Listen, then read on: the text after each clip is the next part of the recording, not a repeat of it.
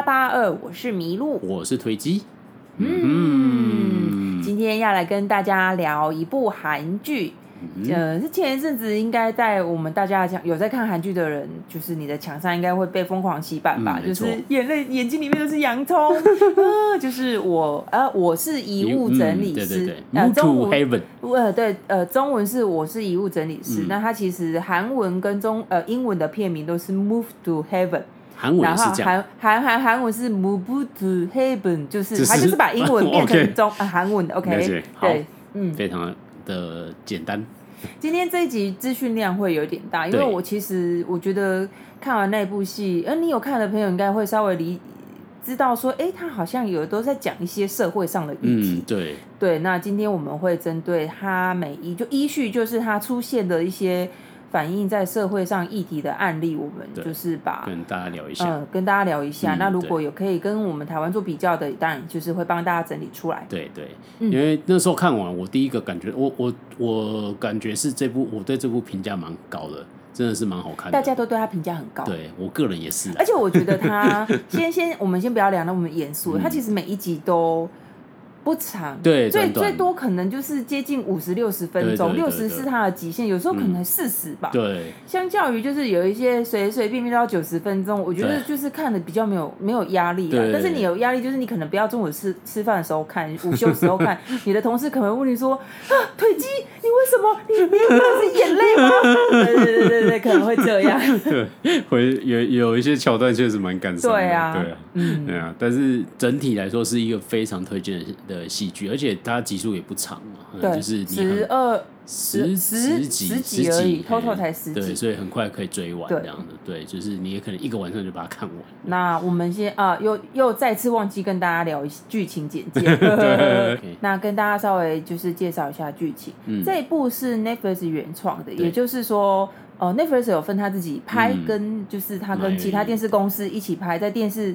台会上，在 Netflix 也会上。那这一部就是只有在 Netflix 上。对，对。然后他是李帝勋跟陈俊相。嗯、李帝勋大家应该比较熟悉，就是那个信号。信号。大家应该对。然后最近还有模范计程车嘛？对，那陈俊相大家应该就比较陌生，但是他以后的出场率应该会蛮高的。因为只要被 Netflix 挑上，以后就会一直在 Netflix 出现，例如宋江。对。好好。还有那个、那个费斗娜。对对对，那个陈俊相。呃，他是讲名字大家不知道，嗯、他就是在《爱的迫降》里面，在北韩的那个小兵，嗯、他有五个五个小兵嘛，嗯、玄彬以及以及他的小喽啰们，其中一个最最年轻的那一个就是他，哦、他看起来真的很小朋友，对啊，看起来像只是一个青少年。对，然后总之他就是演说，他们本来是爸爸跟儿子，他儿子有一点那个叫什么雅斯伯格症，亚斯伯格症，对，亚斯伯格症，对，然后他们是他们在经营一间公司叫 Move to Heaven，就是帮王者。最后一次整理他的遗物，嗯、然后他们都会说：“我要来帮你进行最后一次搬家。嗯”，那总之因为一些意外，他爸爸就过世了。嗯，然后他爸爸就找了他的弟弟，就是他的叔叔，对，就是他叔叔来照顾他儿子，并且跟他一起就是经营这个遗物整理师这样子的工作。对，对，然后当然是随着每一个去世的人，他就会带出他一些故事。对，没错，嗯，是很棒的一个。那个故事，对，很棒的一个戏剧，对，就是不会过于矫情，然后但是那些感人的点或是都是很生动，然后很平易近人，对。但是我那时候看完，我真的很浓烈的感觉到他在反映很多韩国社会的事情，可能我觉得跟跟我们平常有时候阅读一些韩国书籍有关啊，他可能在讲什么事情，对之类的，对对对。所以，我们今天就大概锁定这些部分的跟大家分享。嗯嗯、好，那第一个，我们就按照他每一集可能会遇到的一些。呃，一些议题还有事件跟大家依序讲下来啊，嗯、那这个有有可能会牵涉到有一点暴雷，所以就就大家请多包涵。然后第一个呢，就是一开始的是我先讲的第一个议题，就是韩国的派遣员工没有派遣员工，哦、韩国的派遣员工呢没有保障这件事哦。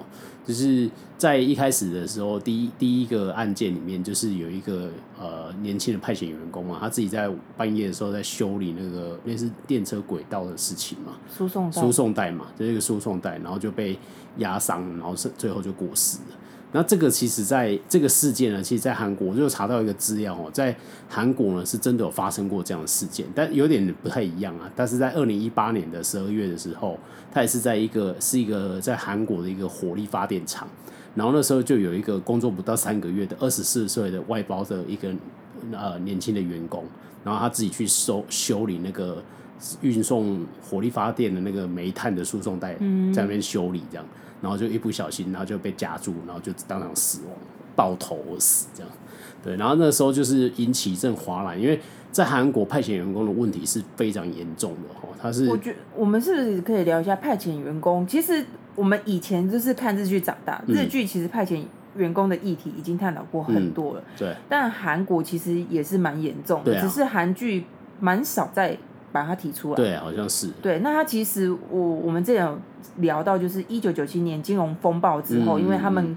跟 I M I M F 嘛，就是签了一些就是比较不平等不平等的条约。那时候那个时候据说是这样，他是说他赋予那个，因为他是说我要借钱给你那个这个国家去还债嘛，然后他就是有一个条件是说外资可以任意进入那个韩国的资本，就对，我可以进去接管你们的公司。嗯，然后中间就附带一个条款，就是说呃，他们可以没有必要为员工负责。就是你可以爱解雇他就可以了，然后你可以雇多少约聘员工就雇多少。对，我觉得这这一点是重重点。对，所以就是一个 恶恶法这样嘛。从从那个时候开始。对，没错。对，然后这这这些年累积下来，就是有一个很恐怖的比例啊。我查到统计数据是说，韩国目前这种非正职型这种派遣员工约雇型的，大概有八百七十万人了。就是在占他总劳工劳动比率是四十四点五 percent，接近一半。对，接近一半，超恐怖了。哦，我们上前几次聊那个酸酸甜甜爱上你，他也是嘛。其实那个他们两个那个呃秀晶嘛，嗯，就是他他其实也是派遣员工，然后你知道正职就是会。你知道会排挤派遣，对啊，反正啊你很快就会走啦，而且他们是很比更短期的派遣，对啊，对啊，然后虽然他们是属于知识型的派遣，比较不一样，比较不一样，但都是还是派遣员，对，都是派遣，对，你你时间到你就要走了，叫你做了做牛做马，然后功劳都是公司的，都是正职那一组的，对。然后他们很多派遣工就是为了想要转正职，所以很拼命嘛，就像那个戏中那个一样，还是为了转正职在努力这样。对。然后最恐怖有一个统计数据，根据他们韩国统那个劳动的统计呢，百分之九十的那种职业灾害的那个案例的事件呢、啊，全部发生在派遣员工身上。因为你知道他很拼啊，对啊，他就是讲讲难听点，那种塞亏就叫他去做这样。因为大家就会说你不认真做，你就没有办法。对，真的就是变成这样。然后那个在真实事件，他在诉讼在被夹夹到爆头，这个也是这样子。他说依照他们正常的 SOP 是要两人一组去做这件事情嘛，然后他们就是说啊，你就是自己去做，而且你知道韩国就是那种长幼有序的，他就他一定是很年轻的嘛，又很菜才进去三个月，就是忙内啊。他就会说你去弄啊，那样然后就就死了，嗯、对，然后所以就是这个在第一啊前面几处里面看到的这个案例，其实某非常的某个程度上，它就要反映这个这个事实，这样，嗯、这在韩国上是蛮严重的。那在二零一八年那个事件发生以后，倒是有有触动了一些修法了，哦，就是这个法三十年来没有修过这样，然后最近是有修了，主要是说修一个叫产业安全保健法。那总之，这个法最简单的概念就是说，他把那个派遣员工的定义跟正式劳工的定义比较扩大去解释。比如说，我们之前都会觉得啊，外送员或是这种呃这种派遣那个做送货的这些宅配人员，他可能就不是正式员工。嗯。然后他们这个修法以后，他们就把它定义为他就是那个平台的正式员工这样。这跟台湾有点类似，因为前阵子那个外送，对，因为那个熊猫它的其中一个外送员发生事故，大家才意会到哦，有这件事情。就是他也是工作，然后 但是他没有得到他应有的保障，没错，对，然后就是有修法嘛，然后让他变成说是那个平台必须履行这个责任。嗯嗯，对，我觉得进步国家就是这样嘛，就必须要。面临这种事实，但在韩韩国这样的一个国家，这个劳动力的问题，这还是很严重了。我觉得 它根本不是一朝一夕可以改变的，这样。嗯，对啊，所以这个是第一个你会看到的，它要反映的一个韩国社会的议题。嗯，OK，那第二个呢？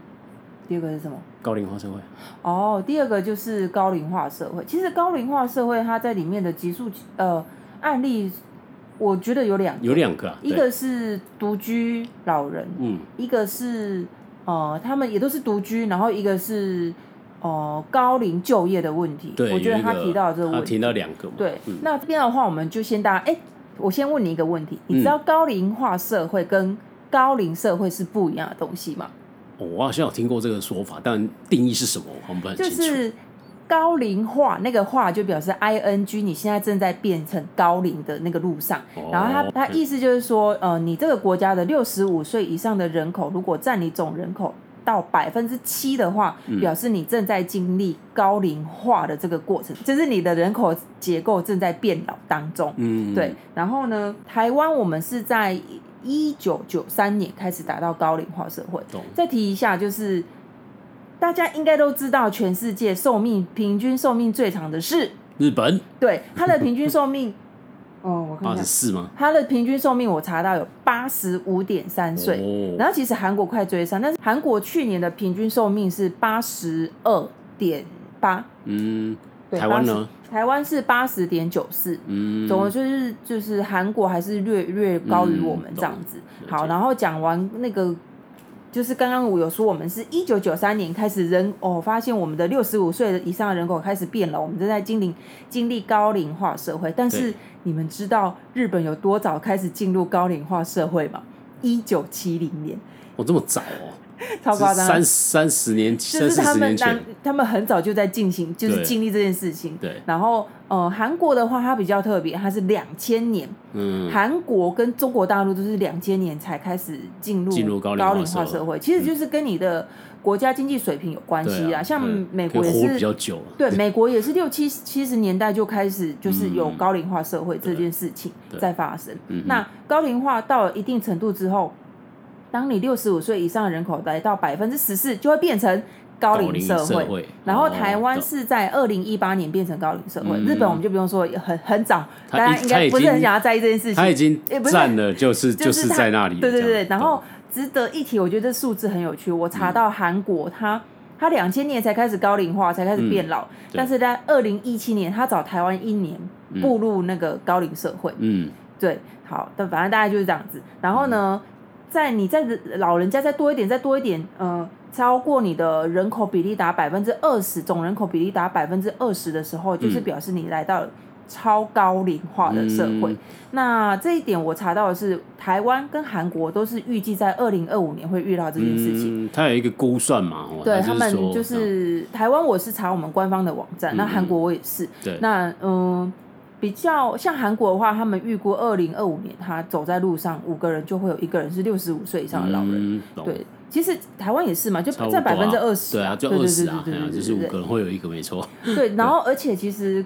你知道老人老人越多，我们要提到一个独居，嗯、就是老人独居这件事情。对，其实，在台湾也有在发生。嗯、像我们知道台北市就是那个南机场夜市那边、嗯、那个国宅嘛。对。那韩国更，我觉得这件事情又相对比台湾还要严重一点，嗯、因为韩国他们的家庭，他们没有我们这种华人，我们台湾人有那种养儿防老的那个概念，就是其实我们在很多韩剧都可以看到，嗯。他们的爸妈都是，就是你以后你就是要过你自己的生活，当然、嗯、还是会有声音说你要支援你父母亲的生活，但是他们很少会住在一起。对，就是哦，我还要侍奉我的公婆，就是很少会有住在一起的情况。对、嗯，就是老人家一定就是自己住，嗯、那自己住，你知道，两个老人家就就是会跟剧中遇到类似的问题。嗯、没错。那当特别是如果你又就是晚辈又不太理你的话，嗯、对，就是会又更严重。对。而且你活得越久，你你就是其实以前我们可能比如说五十岁就退休，对，那你现在你可能哎，我到六十岁我还很健康，像我们的爸爸妈妈现在都还、嗯、还是有在工作，对啊。而像韩国它的那个劳动高龄高龄人口，高龄劳动人口，高龄劳动人口占了他们的劳动人口占了百分，就是占了三成，很惊人很惊人呢，就是十个十个员工里面有三个是老老，嗯、就是年纪大的人，对。对啊。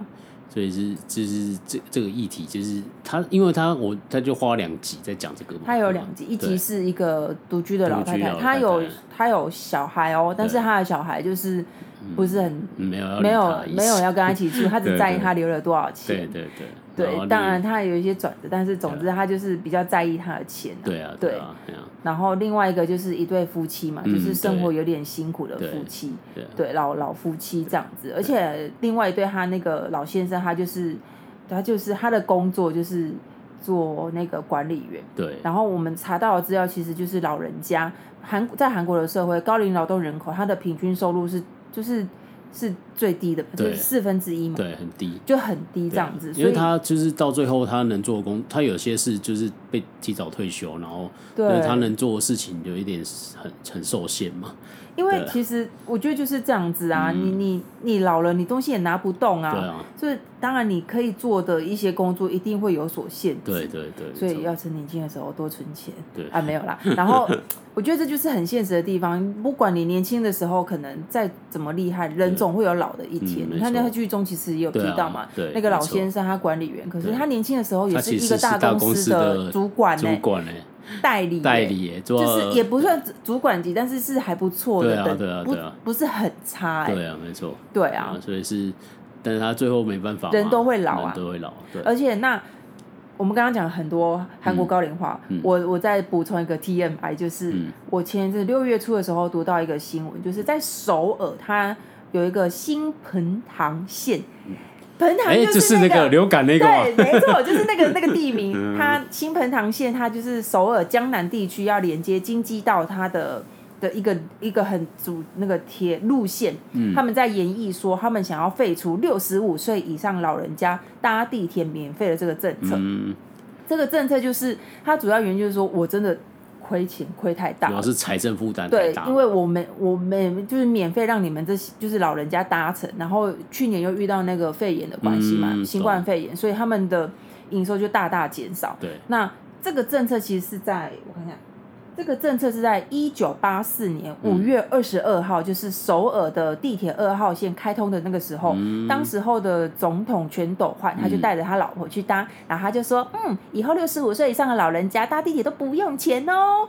就是一九八四年以前，其实 他们其实就有在，就是你知道，社一个渐渐迈向进步的国家，他都会照顾老人家嘛。其实，在那个时候之前，他宣布这个政策之前，哦、呃，韩国他的老人家是搭。在市区搭公车是不用钱的，嗯、但是搭地铁，地铁地铁毕竟那个还是比较昂贵一点，地铁是半价。嗯、那那个时候全斗焕就说：“好，六十五岁以上都不用钱。嗯”那你知道在那个时候，一九八零年代，他们的老老人家的人口六十五岁以上，就是可以免费搭地铁的人，可能只有占人口总人口的百分之五。对，而且很多老人家还可能还不知道要怎么搭。像我们在哦、呃、釜山，就真的我们在釜山就。还是会遇到老人家不会搭，因为他看不懂那个韩文这样子。嗯、然后我一个 台湾人去跟叫他吗？你要搭这边，对对对对对。然后好，这是然后结果你知道，因为我们刚刚有提到嘛，到现在二零二零年，他们、嗯、他们的六十五岁以上搭乘地铁的人口已经就是来到了百分之十五到十六中间，从五、嗯、到十五十六其实还蛮高的，所以他们就一直亏，一直亏，一直。他们去年亏损就亏损了。去年总亏损就是一百三十四亿韩币，嗯、那今年目前的亏损是，那今年目前当期的亏损是五十五百零三。五百零三吗？对，不是五十，是 五百零三。因为就是你知道，因为肺炎的关系呀，但是可能还还是要平均算下去啊。对对，我相信韩国应该很快就会回来，因为他们准备九月就要解封。对啊，因为因为肺炎的关系，公共运输都会冲击很严重。对啊，总之就是这样子。韩国有这个政策，而且我觉得最好笑的是，这这这个新闻不是非常大的新闻，但是它其实会影响到就是很多将近百分之二十的老人家。对然后，而且我看我看到最有趣的是这。这个这个这条铁路，它已经不是第一次提出来了。哦、他在二零一七年的时候，他就提出说：“不好意思，我真的快撑不住了，嗯、我们可以调整一下收收费方式吗？我可以优可以给你优惠，但是你可以不要让我全吸收嘛。”然后最好笑的是，就是政府也觉得，哦，你讲的好像有道理。对。但是，哎，你还是不能废除。对，记忆 选票你不行吗？哎，不是啊，反正就是还是不能废除。但是其实就是韩国他们。是有补贴，就是六大城市的国营的地铁路的话，就是他们会补贴百分之六十的钱。但是私铁的话，你就是你要自己吸收哈，对，大概就是这样子。所以，对啊，高龄化社会就是这么严重。我觉得他们很妙，他们就叫铁路公司吸收。对，可是我觉得应该是当时候在盖的时候一些条件交换。嗯，对啊，就是对啊，这种是，但是这种社会福利直接叫那个吸收的。也是蛮有趣的，因为 他们他们，但是他们其实有签订一个，就是呃，路线开通五年后可以重新议定这个，就是这个、哦、这件事情。对。但是政府就是一直不让他，哎，你可以哦，但是我不通过。你可以跟我重新谈约，但是我不通过，就是这样。所以二零一七年谈一次，现在又谈一次。嗯。对啊，就是这样子。对。嗯。所以以后的像现在台湾也有很多老年福利，我觉得老了之后就会觉得我这个财政压力太大。很大，其实。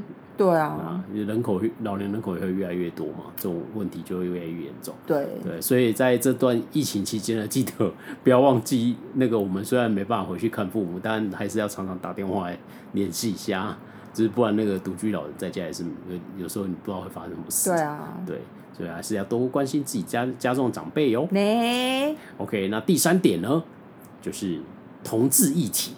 哦，又是我哎！同志议题的话，等一下，等一下，我翻个页。OK。会，这很像那个韩剧，他们不是都会，他们喜欢 他们是复古的声音，他们是喜欢 ASM 吗？对 ASM，他说哦，这种声音很久没有听到了。对，同性议题的话，其实就是我们都知道，台湾前之前就通过同性婚姻嘛。那其实，在亚洲，特别就是韩国，其实是一个很。对同性接受度非常低的一个国家，嗯、就这就要提到他们的宗教性了，因为他们其实百呃有将近百分之二十以上的人口是天主教或基督教，对，对。这个就是统治的天敌嘛，对他们就是就是他们就是反反同性的一个、嗯、一个最大的一个宗教，没错，对对对对，所以其实。同志其实，在韩国真的很弱势。我有查到之前有一个男艺人，他公开出柜之后，他本来想说，其实像现在，像台湾，其实我们都不会觉得怎么样。对啊。但是他那时候他公开出柜之后，哇，他所有的戏约什么瞬间停下来。但是他后来在那个，他现在开始有有一些演出机会了，因为你知道，我觉得这个声音渐渐的会希望让大家可以去接收到。嗯。对，就是哎，他在那个什么啊？嗯，那个普世路那一部叫什么？哦，梨泰院。梨泰院，梨泰院，他有出现。对对对对对对，是一个光头。对，那个光头，对对。但因为我忘记他名字。对对我，我们没有把他。我我有看到查资料，我有看到他，他就是出公开出柜的一个艺人嘛。对。而且不要说公开出过，我查到资料是有些人只是在他的社群媒体表达对这些 LGBT 的族群、LGBT 的族群的支持，就会被洗版跟严重攻击。其实我觉得哦。大家应该都知道，韩国是网络密度非常高，嗯、应该可以说是最高的一个国家，嗯、因为这就是我们都知道的事情。对。但是也相对就是网络越发达，那种那种网络霸凌就是更严重。所以网网络霸凌在韩国就是是非常非常严重，而且持续已经很久的一个问题。对啊，你知道，就是我们前阵子跟大家分享那个朝鲜驱魔师，他们那就是可以骂到他把一个戏剧关起来的。但是因为人家有那个啦，情愿就是对啊，但是对啊，是啊，对啊，这个题外话，可是就是就是刚才麋鹿讲的，就是呃，因为主要是宗教人口结构的关系，因为二十 percent 是天主教跟基督教。这就牵涉到很多层面的议题，包含选票，所以连他们政治人物都不太敢表态自己对这件事情是支持的。对，你更不要讲到，甚至我查到资料是他不要讲到说我们要修法，他甚至只是说我们要多关注这些人。哇，就是、就是那个嘛，之前已经自杀的那个朴元淳前首尔市市长。对，其实撇除掉他性骚扰这个疑虑，其实他真的是一个还蛮不错的首长。啊、他对于很多弱势，甚至是。就是国外的一些居住人口或留学生，他其实都非常的，他关注议题其实很广，而且是很全面。因为他其实也是人权律师，嗯，对对对对，所以其实是应该是不错的。他那时候就是因为去参去美国参访嘛。然后他看完以后，他就觉得哦，我觉得同台湾呃韩国也是有很多这种同志伴侣，嗯、我们是应该在宪法上应该能够要有一些某个程度保障这些人。所以讲东西很公，就是，就是一个是一个很基本的态度而已。他还没跟你讲说我们要修法怎么样怎么样，就这样子而已。天哪！然后听说他整个时候市政府的被灌爆灌到说他们必须出来。呃，说呃，当时市长只是发表一些看法，而并不代表官方立场，什么什么什么，啊、哇，超恐怖所以你在台湾目前在呃这一块里面，其实我们相对是比较开放，比较能够接受。我觉得是这真这一点是真的蛮值得称赞的。嗯，对。然后但是我们其实不只是要讲这个，我们讲讲、嗯、一点轻松的，就是。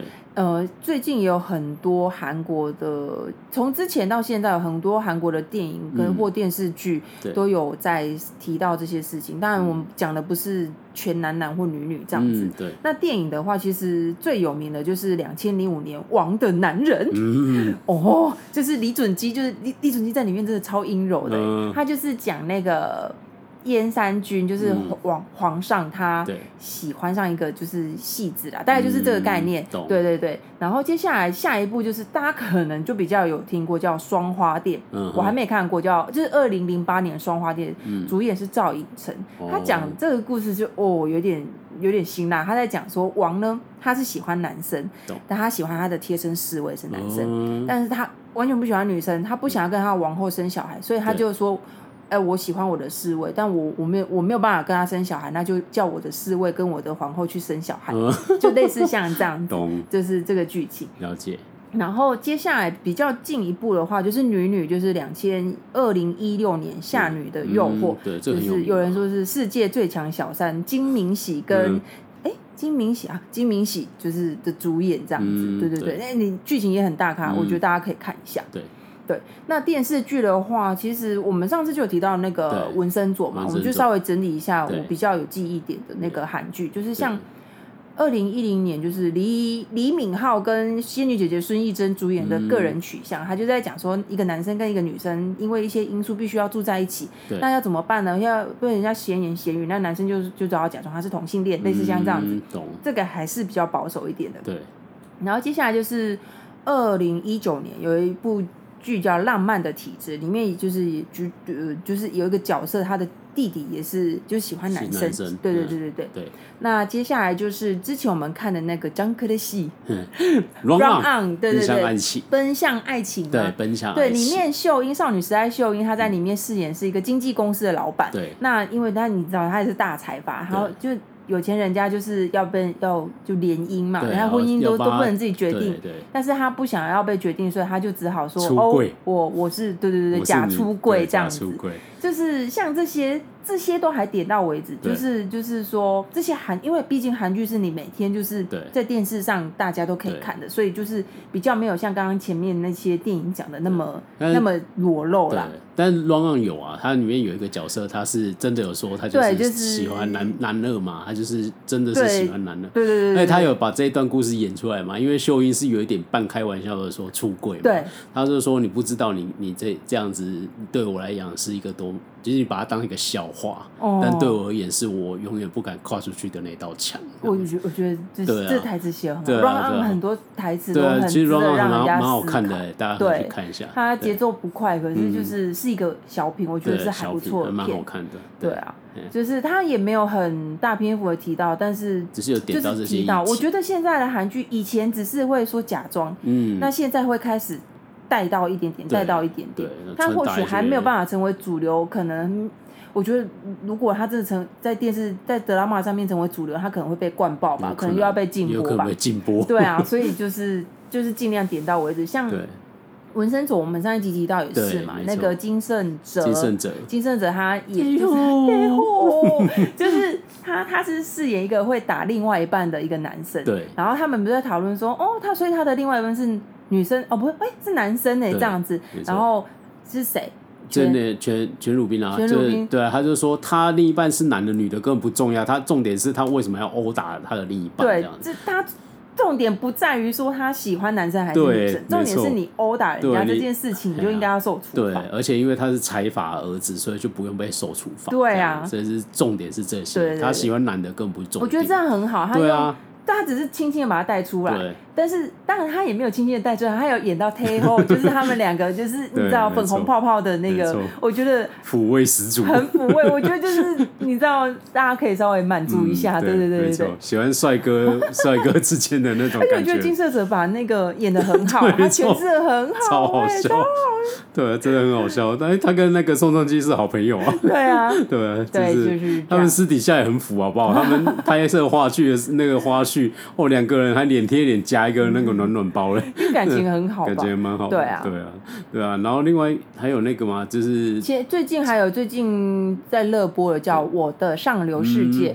不是上流战争，不是 Penthouse 哦，这部是 My，就是我的 M I N E，就是我的。对，My 就是他在 Netflix，台湾是 Netflix 可以看，反正他就是在讲豪门的一些恩怨。我我正在看，如果好玩的话，好玩，我们再来介绍。就是就是大媳妇跟二媳妇，然后你知道豪门就是会争权啊，或外遇啊什么，有点狗血。对然后其实最主要就是它里面那个大媳妇，她她一直都是她之前的角色都蛮中性的，她在无呃。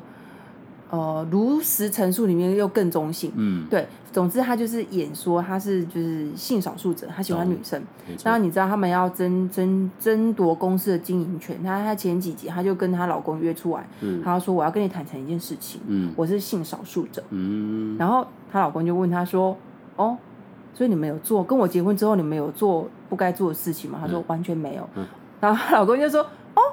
就可以，这样那就没事啊。反正我外遇的次数还比较多呢。你知道是什么问题吗？对。他说，然后那个就大媳妇就说，就可可是我们现在要争夺公司的经营权，因为就是他的设定是老公有点废，然后老婆很强势这样子。然后她老公就说，争夺公司经营权跟你是性少数者，这有什么关系吗？嗯，对啊。我觉得就很棒哎，就我觉得这对他来说是最最大的支持。对啊，就是。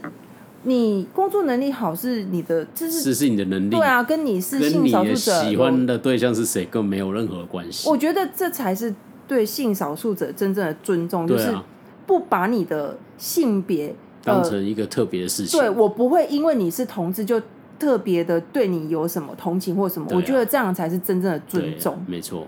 之前那个啊，那个《哈利波特》作者 J.K. 罗琳啊，他是有有一段故事，就是他那时候他就突然讲说，他里面的《哈利波特》里面有非常的重要一个角色叫邓布利多，然后他就说他是一个同志这样，嗯，然后他那个故事写完以后，然后他就说邓布利多是一个同志，然后他说啊什么？然后有一个书迷就说，我回去把你的小说从头到尾再看了一次，然后我我完全没有办法意会他是一个同志哎。为什么你会觉得他是一个同志？你会你可以说明一下嘛？这样我真的感觉不到有什么不同。然后 J.K. 罗琳就回了他一句话说：“孩子，也许就是同志跟我们没有任何的不同。”哦，所以你知道有一个人可以写一本书成为全英国最有钱女，不是没有道理的。因为就是我我觉得就每次在台湾，台湾有时候都会看到那个同志议题，嗯、然后他说你们歧视我或什么的，就是。就是如你当人家把你当正常人的时候，对，我觉得这才是最好的。对啊，这就是最尊重你的事情。因为因为今天今天有一个人在跟我讲什么事情的时候，我呃他他犯错，我骂他，然后他说哦，你是因为我同志我骂我，我说你就是犯错我才骂你，我根本不 care 你是不是同志。啊、就是这这件事情在我眼中不是一个 issue，那就是我们最迈入完全拼的状况。没错，对啊，就是本来就是我因为这个女生表现，工作本来不能骂她。比如说今天那个纹身组里面金圣哲那个角色，他打女生，这样就没有问题吗？对啊，对啊。就是问题是在那个的本质，而不是他的性向。对。对，所以对性少数者最好的尊重，就是你完全觉得他就是跟你一样的人。没错，只是只是你们喜欢的，你喜欢的是男生，他喜欢的是女生，这样、嗯、就没什么，嗯嗯嗯、没什么太大的差别。对，对。我之前有一度怀疑那个什么哲人王后是不是要反映这事，但是我最后人家说好像是没有，对，因为他不是说他是身体心理是女男生，对啊，没有啊，没有，你你那个人一定不熟，对，没有啦，我说我说我我听到他的设定的时候，我怀疑是不是，最后发现不是嘛，对，对对对对对对对，好。然后再来呢，就是在接下来就是跟大家谈另外一个是，就另外他反映的社会议题，就是呃有一个叫三峰大厦的哦，这个就比较有名，这个很有名吧？因为那时候他故事到后面，对，超超严重的。那 剧中的内容就大家去看了，我就跟大家讲一下三丰大厦这些事情。三丰购物公司，嗯、三丰三丰购物中心。然后它是在一九九五年的六月二十九号呢就。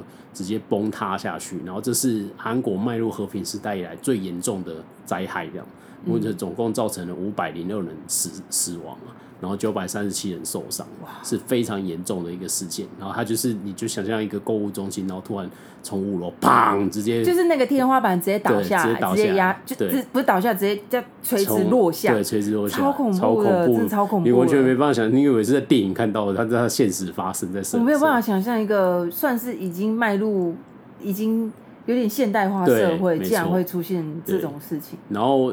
我跟大家介绍一下这个事件它发生的一些故事，然后，然后还有一些背景，为什么会塌下来？对，为什么会塌下来？然后主要就是他们一开始的时候，就是搜救结束以后就开始要查原因嘛。他们甚至一度怀疑是北韩来放炸弹。对，真的啊，他们有想说怎么可能一个大建筑物突然不见嘛？对对对，对，这也是也怀疑这，但是没有发现任何爆裂物了。然后所以就排除这个原因，所以最后就开始去查他的设计图。然后查设计图，看到原始设计图是完全没有问题。好，那那那个方向就很明确，应该就是施工出了问题。嗯、所以他第一个最大的问题就是他没有按图施工，就是、哦、对。然后它原本设计图是画这样，然后结果你不是按照这样去施工，我就说，哎，你明明这里说要放十六根那个钢筋啊，为什么变成八根这样？然后你的钢筋应该是要八十公分，总会缩到六十公分。因为它要多一点面积去做其他空间的使用。没错，所以第二个就是最大的是贪图利益嘛，因为就是他们就是原本这里是要做办公室，然后说不行，把它改成商场，然后再往上盖一楼，我觉得听起来很有，这是违宪啊！Oh my god！这是一个就是很有既视感这样子，对，然后再来就是那个为了开盖这种东西呢，就是。那个，因为这这显然是违法的事情嘛，哈。对。然后就是为了让他合法，官员是一路就是帮他大开绿灯，一路是这样冲过去。哦、对，这这里念的词都我都觉得很好像在哪里听过的感觉。嗯、对，没错。依照他们这些商人的设计，可以赚更多钱了，他就一路就是贿赂很多官员，然后官员就为他们大开绿绿灯这样。对，就是官商勾结啊。对，简单来说就是这样，官商勾结到一个程度，然后偷工减料，最后所有的公安跟安全全部忽略不顾。我觉得公安很重要，因为我想起那个前之前大巨蛋那一个，嗯，对啊，就是，但我觉得大巨蛋最起码是在图那一块就有发现，然后做处理。韩国那个是有点夸张，对啊，就是就是他那个真完完全就很像哎，因为他说说本来没有这层楼嘛。所以他就为了盖上去，然后本来是要想那个负重，对他本来要、啊、他本来是要做支撑的地方变成电扶梯，因为要上去嘛，超夸张的。对啊，然后然后就是各种荒荒诞的事情啊。他就是说，本来一开始的时候他们是五楼，说那一呃新要变成商场嘛，然后他就说那不要弄那种太重的东西，所以我们用溜冰场。哦，溜冰场就不会那么重嘛，对。嗯、然后盖到一半的时候，会长觉得不行啊，溜冰场不能赚钱，全部给我改餐厅这样。然后你在韩国就是用地热在发热嘛，哦、所以那个地板就要加厚，然后又有地地热设备，又有空调设备，超恐怖。然后喝重就很恐怖啊。然后压垮它，它最后一根稻草就是。呃，他因为他们上面就有放那个空调设备嘛，然后因为那空调设备就是声音太大这样，然后他就在某本来在啊，比如说在大厦另一边呢，然后他就会吵到那边的住户，然后那边住户就去抗议，然后说好，那我们就移到另外一边去，然后正常的施工程序就是要派那种大吊车的，然后用吊的把它吊过去。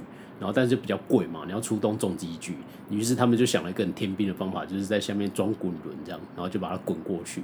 但因为很重嘛，就好几吨啊，然后就滚过去的时候，中间就裂，就告出一个一个受损的地方。然后结果你的那个呃，你的空调是在那边运作，对，然后就形成大厦有一个共振效应，对对对对对对，这样子，对对对。所以在呃发生事情当天，他们其实有觉得怪怪的，所以还去把那个空调关掉。